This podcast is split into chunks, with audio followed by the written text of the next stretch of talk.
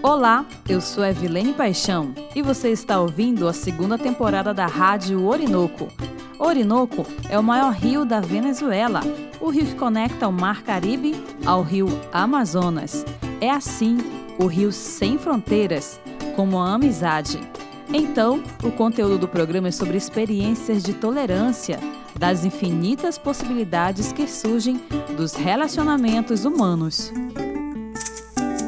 Este é o primeiro capítulo dessa temporada e temos grandes surpresas. Vamos sair do estúdio para as ruas com a nossa colega, a jornalista venezuelana Morélia Morídio, na sessão Nas Ruas de Roraima.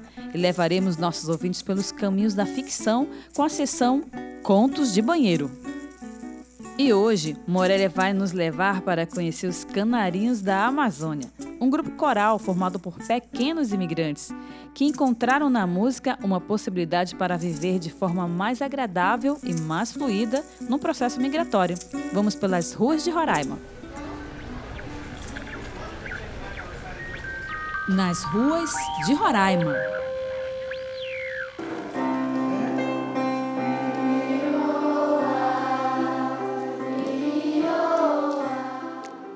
Evelene. Hoje estamos conversando com a senhora Miriam Nascimento Bloss, da Associação Internacional Canarinhos Embaixadores da Amazônia, que é precisamente uma coral integrada com meninos e meninas venezuelanos migrantes, a maioria deles. Incluso tem também um diretor e músicos venezuelanos. É, você pode contar para nós como surgiu essa ideia de integrar um grupo coral com migrantes venezuelanos? Bom, eu sou Miriam Bloss, maestrina, já há muitos anos, 28 anos, né? Quase três décadas trabalhando como diretora de corais.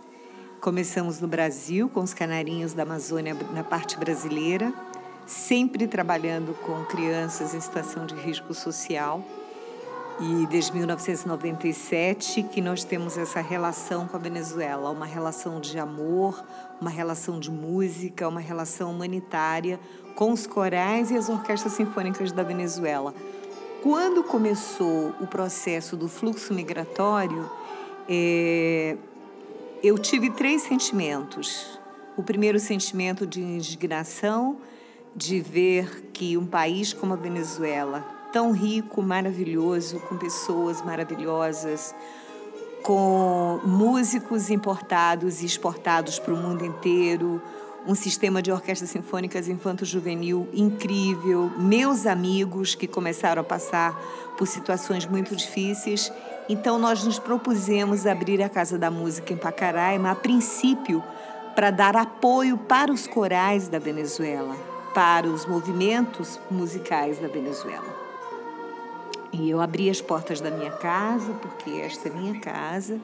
Eu abri as portas da minha casa e aqui estamos fazendo dessa casa uma estação onde a palavra mais forte é o poder transformador do amor, né? E temos visto tudo isso sendo transformado e consolidado em realidade. Crianças que estavam nas ruas hoje faz, fazem parte de um grupo elas já estão agrupadas, elas têm uma identidade, elas têm sua residência ou seu refúgio. Algumas interiorizaram, já temos mães que estão no mercado de trabalho com pequenas iniciativas. Então, tudo isso é. O trabalho diário da casa vem gerando esses pontos positivos da imigração.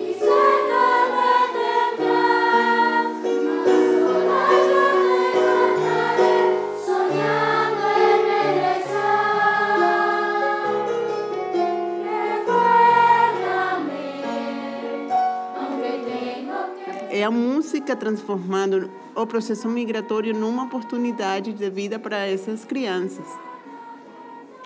Sim, a música tem esse poder de transformação social, né? Eu já fui criança e alguém se preocupou comigo. Você já foi criança e alguém se preocupou com você. Os adultos foram crianças e tiveram alguém que se importou e apostou neles. Hoje sou eu que estou apostando numa futura geração de venezuelanos através da música que eu acredito que um dia voltarão ao seu país. Tenho muita esperança de que aí no meio dessas crianças exista alguém que vai voltar para ajudar a reconstruir a Venezuela.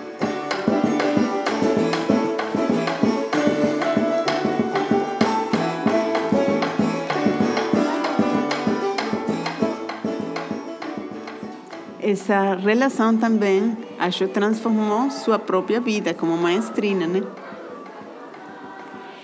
Eu me emociono em falar sobre a minha experiência na imigração. Eu me sinto uma imigrante, porque eu caminho todos os dias com eles. Eu vivo o seu dia a dia. Eu vivo suas dores, eu vivo suas expectativas. É, elas são minhas. E elas também estão me transformando numa pessoa cada vez melhor. Muito obrigada, senhora Miriam. Agora regressamos ao estúdio com a Evelene.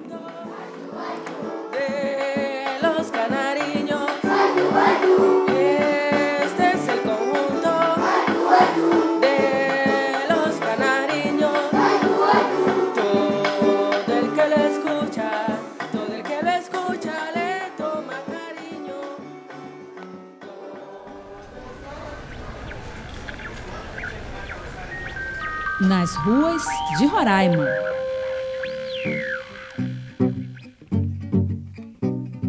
Nossa, música é definitivamente uma linguagem sem fronteiras e não precisamos nem falar a mesma língua para conectar com uma canção. Eu quero agradecer e parabenizar a Miriam Blois por esse lindo trabalho. E quero agradecer também a nossa repórter Morélia Morídio, estreando hoje no programa Orinoco. Obrigada, Morélia, e até o próximo programa. Agora vamos escutar um relato inspirado no universo infinito que surge no banheiro. Os contos de banheiro. Como surgiu o vaso sanitário?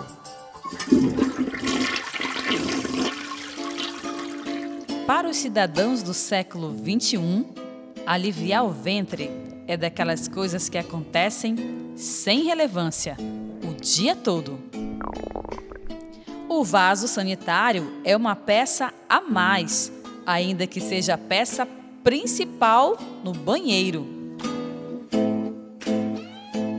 Mas o vaso nem sempre existiu e sua criação foi tão importante como aterrorizante.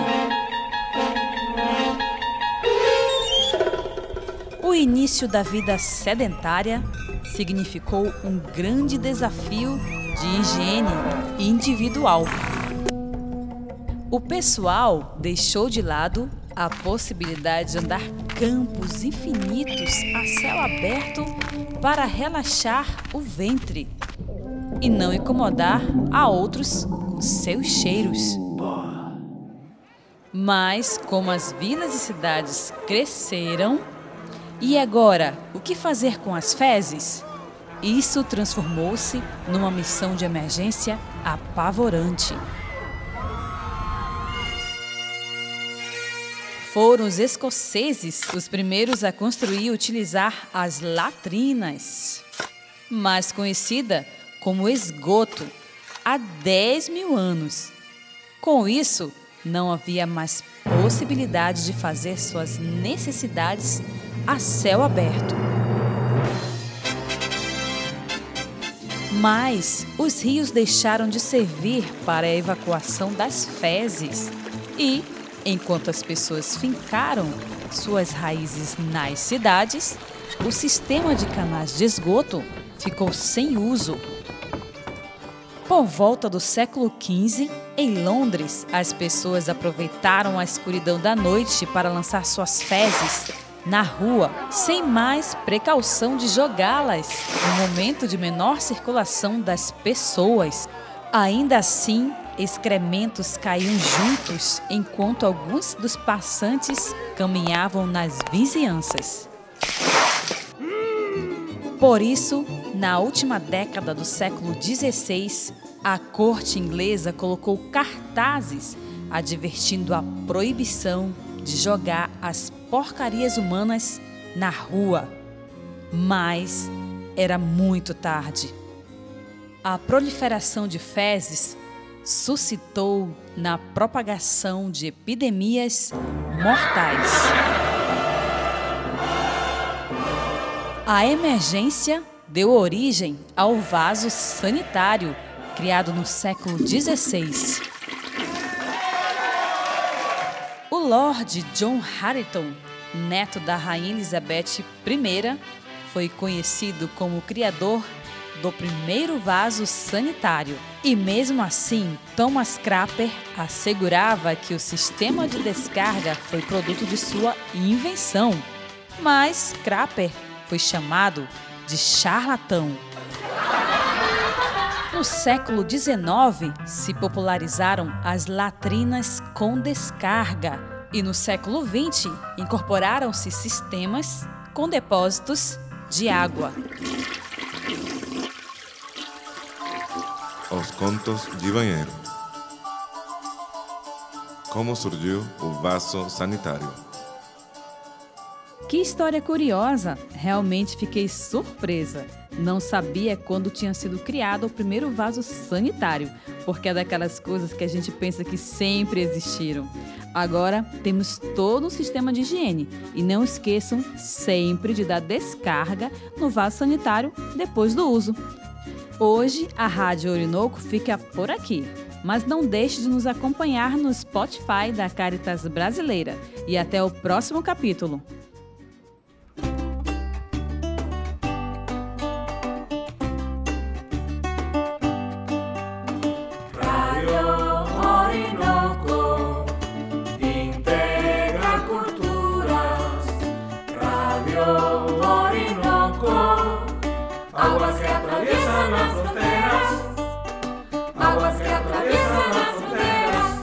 Rádio Orinoco foi criada por Caritas Brasileira, em parceria com Caritas Diocesana de Roraima, financiada pela USAID e produzida por La Mochila Produções.